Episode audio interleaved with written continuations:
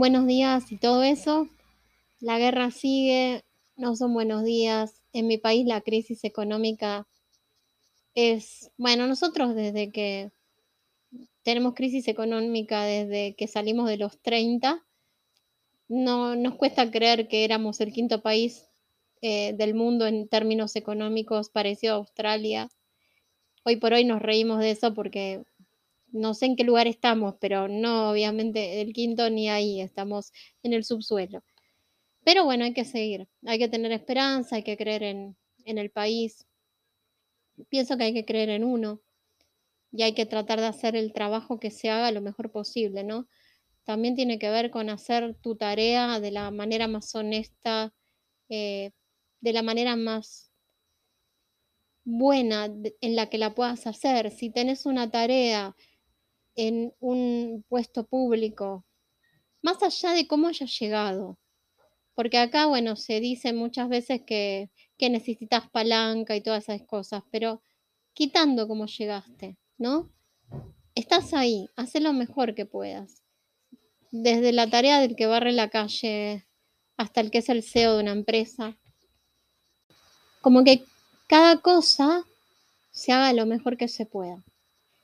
En resumen, porque eso no quiero hablar y no me quiero ir por las ramas, hace tu trabajo en este planeta de la manera más honesta, de la manera más correcta, pone tu mejor esfuerzo. Vos podés hacer ese pequeño detalle y muchos detalles crean un gran regalo, ¿no? Que sería avanzar para tu país, para tu gente, etc. Eh, lo que quería hablar, de lo que quería hablar era de las pesadillas. Y eh, teniendo en cuenta que es algo que sufrimos mucho cuando somos chicos, pero que digamos que tenemos toda la vida, ¿no? Cuando somos chicos, no sé por qué, son más intensas eh, que cuando somos grandes y muchas veces son diferentes. Pero básicamente pienso que nos están transmitiendo un mensaje. Voy a hablar de las pesadillas no desde un ámbito paranormal, ya vendrá la oportunidad y eso da para mucho, sino desde un ámbito psicológico. Las pesadillas son conflictos no resueltos que nuestro cerebro traduce en, en un mensaje, ¿no? Nos está diciendo algo sobre algo que nos causa ansiedad, que nos causa miedo, obviamente, incertezas. Por ejemplo, ¿qué pasa si soñas que te caes? ¿No? Como una de las pesadillas que se cuentan es bastante común. En mi caso no es una que yo haya tenido mucho, de hecho es relativo a lo que vos eh, pensás, ¿no? Porque en, la vida real tengo mucho miedo de caerme, pero en, el sueño, no sé por qué, yo sé que no es real y, y es como que yo quisiera volar. Entonces para mí caerse es como el principio de volar. Las veces que yo me caía era como que quería caerme y no podía porque obviamente al no poder caminar, el que me escucha el post del principio, yo estoy en una silla de ruedas, es mi historia, como hay otras historias, eh, eh, pero digamos que mi cuerpo es más una prisión, entonces en un sueño caer sería despegar. Para otras personas, ¿qué significa caer? Te doy tips, puede ser muy personal, ¿no? Porque nuestra psicología, nuestro inconsciente, cada mensaje, pienso que tiene que ver con el sujeto que lo tiene. Una de las cosas que se me ocurren es que puede ser la falta de estabilidad. Tenés miedo de perder la estabilidad que tenés, de no pisar fuerte, de no tener eh, un piso, de, perderlo todo, no caer es como dejarse llevar. Y, eso da miedo, el, que nos dejen a la deriva. En ese tipo de aspecto calculo que mis sueños de, de perder todo, de estar a la deriva, tienen que ver más con el mar. Yo amo el mar. El mar es una de las cosas que me obsesiona desde que era chiquita, aunque también me da, su miedo, tiene su cuota de miedo, pero me fascina. Es como que es un miedo que me fascina. El poder del océano es maravilloso. De hecho, si no fuese por mi discapacidad, me hubiera gustado mucho ser oceanógrafa, pero no puedo serlo porque un oceanógrafo que no puede ir al océano es medio ridículo. Ojo, que quizá me están escuchando en cualquier lugar del mundo, de hecho me escuchan en muchos países, no lo puedo creer, eh, y me digan, pero acá, escúchame, hay gente que tiene una discapacidad motriz y lo es, no es que no lo puede ser. Bueno, yo acá no sé cómo se hace, eh, básicamente no, no, ni siquiera me quise poner a empezar a investigar. Pero en mi caso, cuando es la pesadilla, el océano es un océano bravío, indomable, son olas kilométricas. Muchas veces tuve pesadillas también que tienen que ver con la destrucción de todo, con un Dios como enojado que se come ciudades, con el cielo oscuro, negro, con rayos y yo gritándole que pare, que nos dé otra chance. Esas pesadillas ahora me, me, dan otra dimensión de las cosas. Siempre que me acuerdo de esos sueños me pongo a pensar en estos episodios de ahora, ¿no? En la posibilidad, que es cierto, no es tan cercana porque calculo que hasta eh, los, los altos mandos militares de un lado y del otro no van a querer destruir todo porque sería destruirse a sí mismos, pero existe, existe la posibilidad de una catástrofe nuclear. Y me pongo a pensar en esos sueños, ¿no? Entonces, retomando, la, la ola para mí simboliza eso, de golpe la vida te da vuelta, no puedes controlar a la ola, la ola arrasa.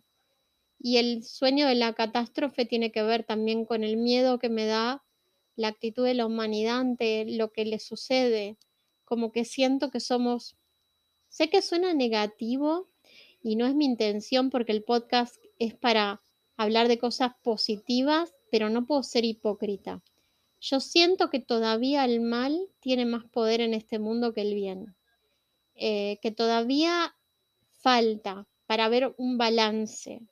Entonces a mí me asusta que por más de que la mayoría de la gente no quiere la destrucción, los poderosos tienen todo el control sobre la situación, a menos que Dios intervenga ahí directamente. Entonces, eso es otro tipo de pesadilla. Otras pesadillas que puedes tener, de las que te cuento desde las que tuve, es el tema de un ser querido que se convierte en un monstruo. Eh, por ejemplo, no sé si alguna vez te pasó soñar con alguien que querés y que de repente esa persona no es esa persona y, y empezás a ver una transmutación de su cara y te das cuenta de que es un ser diabólico. Eso tiene que ver a veces. Desde el ámbito paranormal son entidades que toman forma de seres queridos pero no lo son eh, y que nos damos cuenta porque supuestamente en los sueños estamos haciendo a veces proyecciones astrales y tenemos la capacidad, tenemos un instinto que nos permite dilucidar si el otro realmente se está mostrando como nuestro ser querido, pero es una máscara. Desde el punto de vista psicológico, pienso que es el miedo de, de, no conocer a las personas que queremos totalmente, que nos traicionen, que nos hieran. Es un miedo bastante lógico. No tiene que ver con que sean monstruos, es el miedo de, del dolor, pienso yo, ¿no? Bueno, hay, hay gente que es monstruo, lo sabemos, pero yo hablo, siempre me voy a, situaciones término medio, ¿no? No me estoy yendo a traumas, a cosas muy fuertes, como por ejemplo sé que la gente que vuelve de la guerra muchas veces tiene pesadillas que tiene que ver con el estrés postraumático y bueno, eso, eso es otra historia. Esas pesadillas tienen un sentido mucho más exacto de personas que vivieron el tener que matar a otros, el estar cerca de la muerte y no estoy hablando de esas pesadillas, estoy hablando de las que tenemos estando en un mundo con todos los problemas que hay, pero dentro de todo normal, dentro de todo lo, que sean crisis y problemas, eh, pero digamos término medio, ¿no? No estoy hablando de situaciones catastróficas. Hay pesadillas que tienen que ver, nunca tuve de esas, eh, o no me acuerdo, con estar desnudo. De repente nos encontramos delante de, de otros o vamos al colegio, muchos refieren esta, ¿no? De ir al colegio y darse cuenta que no tienen nada puesto. Y me, me había, había leído una, una, un análisis de esta pesadilla diciendo que había dos, dos interpretaciones. Si vos te sentías avergonzado, como que te querías, no sé, morir, querías esconderte, es una pesadilla, obviamente, es una situación muy, muy eh, estresante. Pero si no te, te da vergüenza, es como que tenés una confianza de tu propio cuerpo, tenés un cariño por tu propio cuerpo. Eh, en, el término de la pesadilla puede ser el miedo de, que, mostrarnos tal cual somos, el miedo de exhibirnos, el miedo de estar desprotegidos, la ropa también es una protección, eh, el miedo de abrirnos al otro, el miedo de que realmente nos vean. Eh, entre otras cosas, no estoy leyendo nada acá, les estoy contando desde que lo que leía antes sobre este tema que me gustaba mucho y de lo que yo misma deduzco. Después tenemos una que yo nunca la tuve. Creo que una vez tuve algo parecido, pero, pero no es exactamente, como que algo se te pudre. Por ejemplo, la pesadilla que se te pudren los dientes, que se te caen los dientes, o que de repente puedes perder un dedo, o que perdés un pedazo de piel. Pienso que es el miedo a la decadencia. Calculo que también puede ser el miedo a la vejez. Pero más que eso a la decadencia, porque vos puedes tener una vejez sana. Pienso que es el miedo a, a deteriorarnos, ¿no? Tiene, puede tener otros significados, a que tengamos algo podrido, algo que no aceptamos de nosotros, algo sucio o algo que se sienta sucio.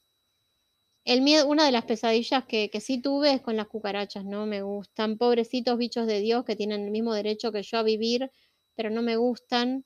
Eh, otras personas tienen terror a las arañas o a las serpientes. Yo con las serpientes no tengo problema, realmente. No es que, a ver, si aparece una cobra al lado mío voy a pegar un grito, pero porque sé que la cobra me muerde y voy a tener un problemita. Pero, por ejemplo, estando en una quinta de un tío mío, eh, me acuerdo que en un momento mi hermano me dice, quédate quieta, quédate quieta, no que me pudiera mover mucho, ¿no? Pero yo miré para abajo, pues me dijeron, no mires. Si a vos te dicen, no mires, ¿qué es lo que haces? Mirar. Miré para abajo y había una serpiente, una víbora, porque creo que se le dice serpiente si es venenosa, ahora no recuerdo bien eso. Eh, bueno, pasando debajo de mi silla. Era una de esas que son, eh, no son venenosas ni mucho menos. Le soy sincero y no me la doy de valiente porque de hecho no lo soy, no me considero valiente. No me dio miedo, me pareció me pareció un bicho hermoso. De hecho me gustan mucho las lagartijas, me gustan las iguanas. Los reptiles no me, no me dan miedo, ni siquiera los sapos. Los sapos me dan, bueno, el sapo igual no es un reptil, es un anfibio, perdón. Eh, me dan impresión en todo caso. Eh, pero los insectos, excepto las mariposas, las moscas, que la verdad no me, no me dan asco las moscas, ¿qué quieren que les diga? Excepto la mosca verde, verde esa bien gorda, que sí, me da asco.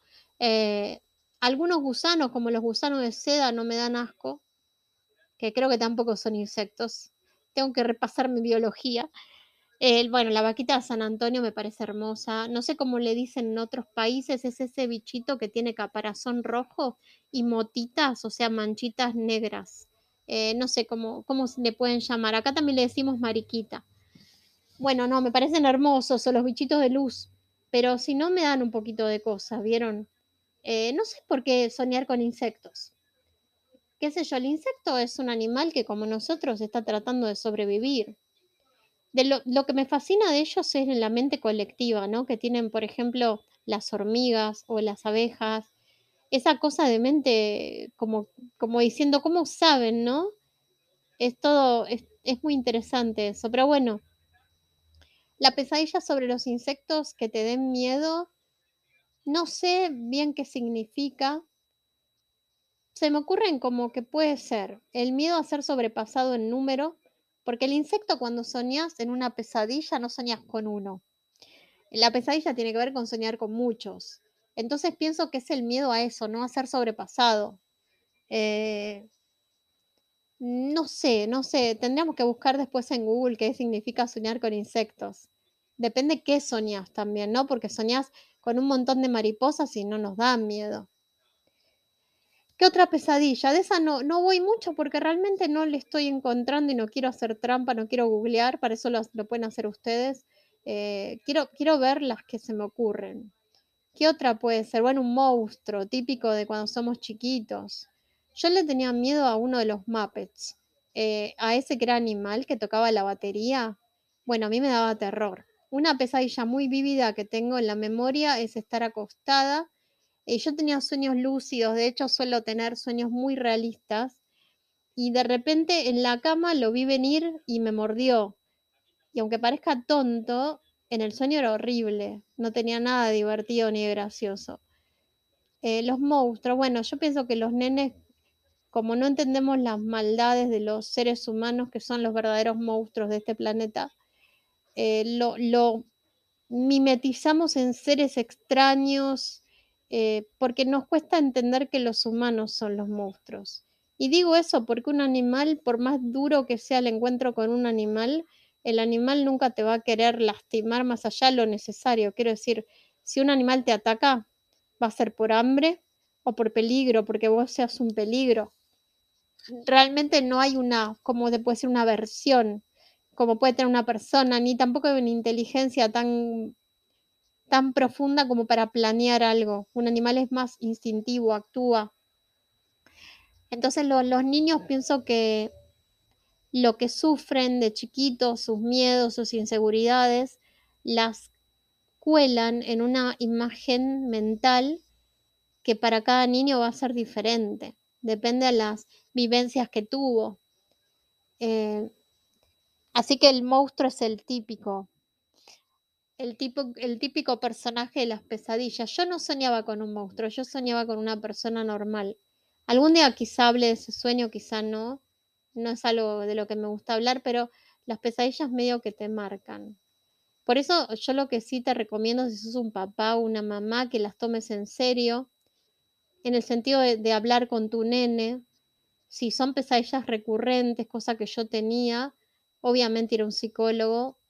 Nunca lo desestimes. Yo, yo siento que es un error decirle a los nenes, no es nada, volvé a dormir.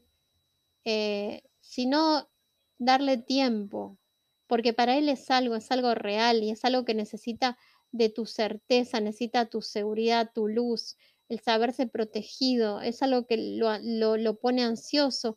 Hay pesadillas que hace que no se quiera volver a dormir.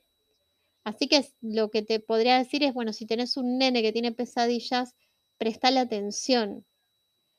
Eh, por ahora voy a cortar, después voy a hacer otro eh, de esto, pero con más pesadillas de adulto, como el perder un ser querido, perder el trabajo, esas cosas, y empezar a analizar un poco lo que significa y de qué forma se puede interpretar también. Bueno, espero que les haya gustado. Se me ocurrió, quería poner algo porque subo muy poco últimamente y bueno, nada, les mando un abrazo grande desde acá, desde Buenos Aires y que estén bien.